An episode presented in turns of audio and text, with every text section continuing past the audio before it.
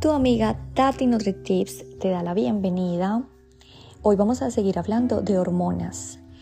Y estas hormonas, como les comentaba ayer, pues están muy ligadas en nuestra vida como mujer divina. Pero te digo que hoy les voy a seguir hablando de otras hormonas que puede ser la causa de por qué hay algunos hombres, como te comentaba en los episodios, no hay muchos hombres que sufren de celulitis, pero que los hay, los hay. Estas hormonas pues las tenemos tanto mujeres como hombres y afectan también en nuestro estado general de la piel, el órgano más grande del cuerpo, pero están ligadas básicamente con emociones. Estas hormonas, yo ya te he hablado de estas hormonas, si no has escuchado acerca de estas hormonas, te invito a que sigas escuchando todos los episodios porque de verdad que a veces son tanto tema que está tan ligado la parte física, emocional y las hormonas que te estoy hablando hoy son la adrenalina, la noradrenalina y el cortisol. Digamos que estas hormonas se pueden desajustar, pero va muy ligado con nuestra gestión emocional. Entonces, como yo siempre he dicho, somos un conjunto y no somos solamente acerca de la parte física. Cargamos muchas, muchas emociones y esas emociones, claro que afectan nuestra salud. Por eso es tan importante pararle bolas a tus emociones. Porque tú puedes tener una dieta maravillosa, puedes hacer ejercicio, pero si tienes de pronto un problema emocional, esto no solamente se va a reflejar en tu piel, se va a reflejar en todas las enfermedades que hoy en día tienes, estás sufriendo. Entonces, te digo que hay muchos factores que afectan, eh, pues digamos que tu buena dieta o tu buen entrenamiento. Es importante saber que la gran enemiga de la celulitis es la parte emocional también y no se habla mucho de esto. Bueno, digamos que las emociones son el secreto para tener una piel bonita. Todo lo que no expresamos no lo comemos y pues eso va generando digamos que un estado inflamatorio en nuestras células y eso va a determinar pues el estado de tu piel, ¿cierto? Como hemos venido diciendo, la celulitis es una intoxicación, es una inflamación causada por muchas cosas, por la mala circulación de la sangre, por la parte genética, hormonal, por los malos hábitos, pero también te digo, mi divino, que son por las emociones no expresadas. Por eso esta, este episodio lo quiero dedicar más acerca de la celulitis emocional. Y te digo que de verdad es mucho más común que no te centres tanto en la parte física, sino también en la parte de adentro de tu ser. Digamos que cuando tú te estresas, ¿cierto? El estrés es uno de los factores que afecta la celulitis un montón, porque esto va a tener un efecto inflamatorio, se va a, digamos, aumentar la hormona que te decía en el principio de este podcast, que es el cortisol, y tú sabes que el cortisol es una hormona proinflamatoria, entonces, ¿qué va a pasar? Se van a inflamar los tejidos, va a generar una tensión que da un lugar a la celulitis. Cuando nosotros sufrimos de ansiedad, tanta gente con anxiety que acá, ¿cierto? En Australia, yo he visto demasiados casos de ansiedad.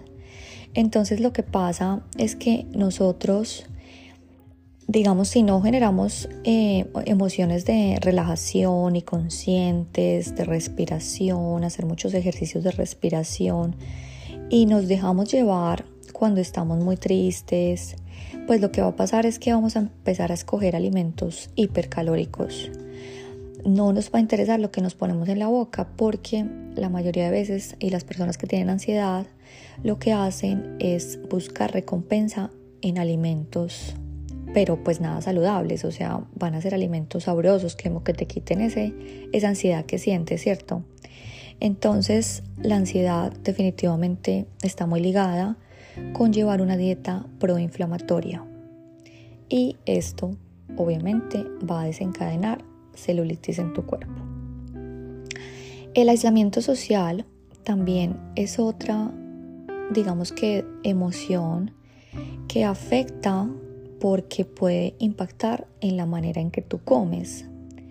Es muy diferente comer solo, de pronto triste, de pronto estar mirando el móvil, de pronto estar concentrada en otra cosa como en modo automático y no disfrutar la comida.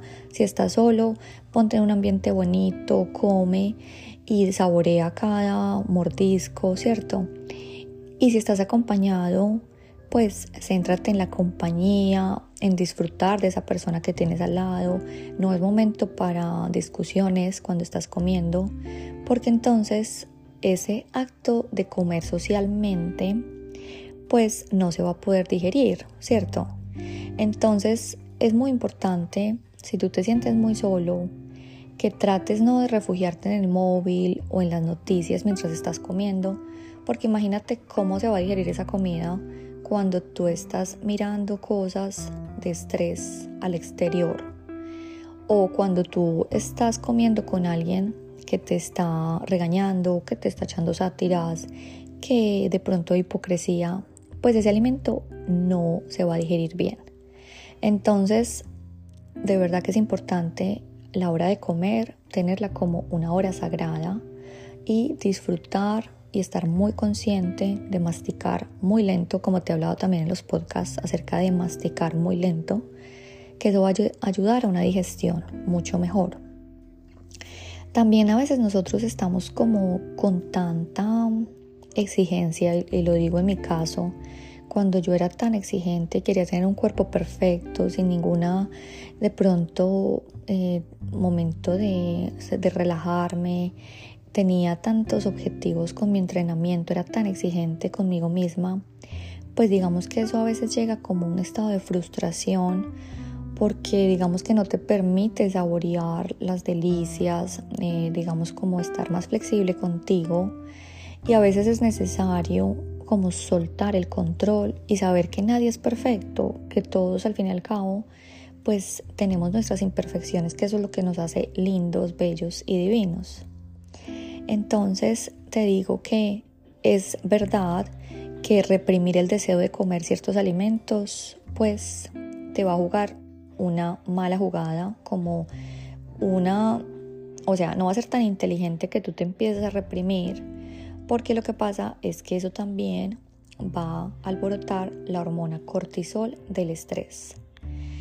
Eh, otra cosa demasiado que yo he visto y que lo he sentido en mi vida, como te digo, o sea, más que todas las experiencias que les cuento acá son mi vida, es pararnos de comparar. Porque es cierto, nosotros nos comparamos con la, la, foto del Instagram que sale perfecta, que ellos se ponen en la, en, el, en la luz, porque la luz con la, con la celulitis es absurdo. Tú te has dado cuenta que a veces en una luz se te ve más la celulitis que en otra. Entonces nos vemos como comparando siempre esas pieles perfectas y tersas que se puede hacer todo en Photoshop y pues nos sentimos mal con nosotros. Entonces es súper importante, como yo te he dicho siempre acá, tú eres un ser divino tal como eres. No nos comparemos con absolutamente nadie, solamente con nuestra versión de cómo éramos antes, ¿cierto?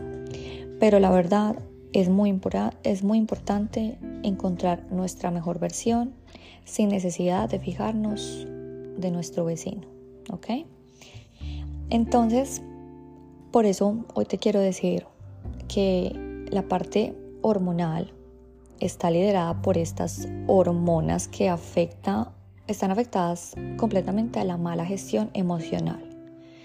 Por eso de verdad te recomiendo que trabajes en una buena gestión de emociones para no buscar una recompensa de alimentos proinflamatorios que pueden ser llenos de azúcar, llenos de sal o una sal de baja calidad porque la sal es muy buena como te he venido diciendo.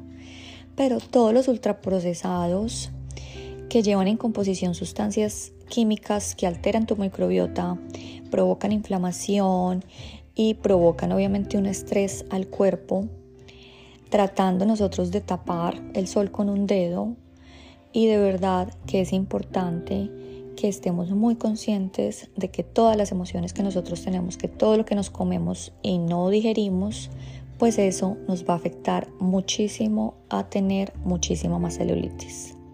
Entonces, mis divinos, es cuidarnos por dentro y por fuera. Lleva, llevar una vida en general muy consciente, pienso que es algo definitivo para ayudar a mejorar esa celulitis que no te debería atormentar. Te quiero mucho, mañana seguimos con el tema de los celulitis porque como te decía es mucho lo que hay que hablar. Te quiero, tu amiga Tati NutriTips.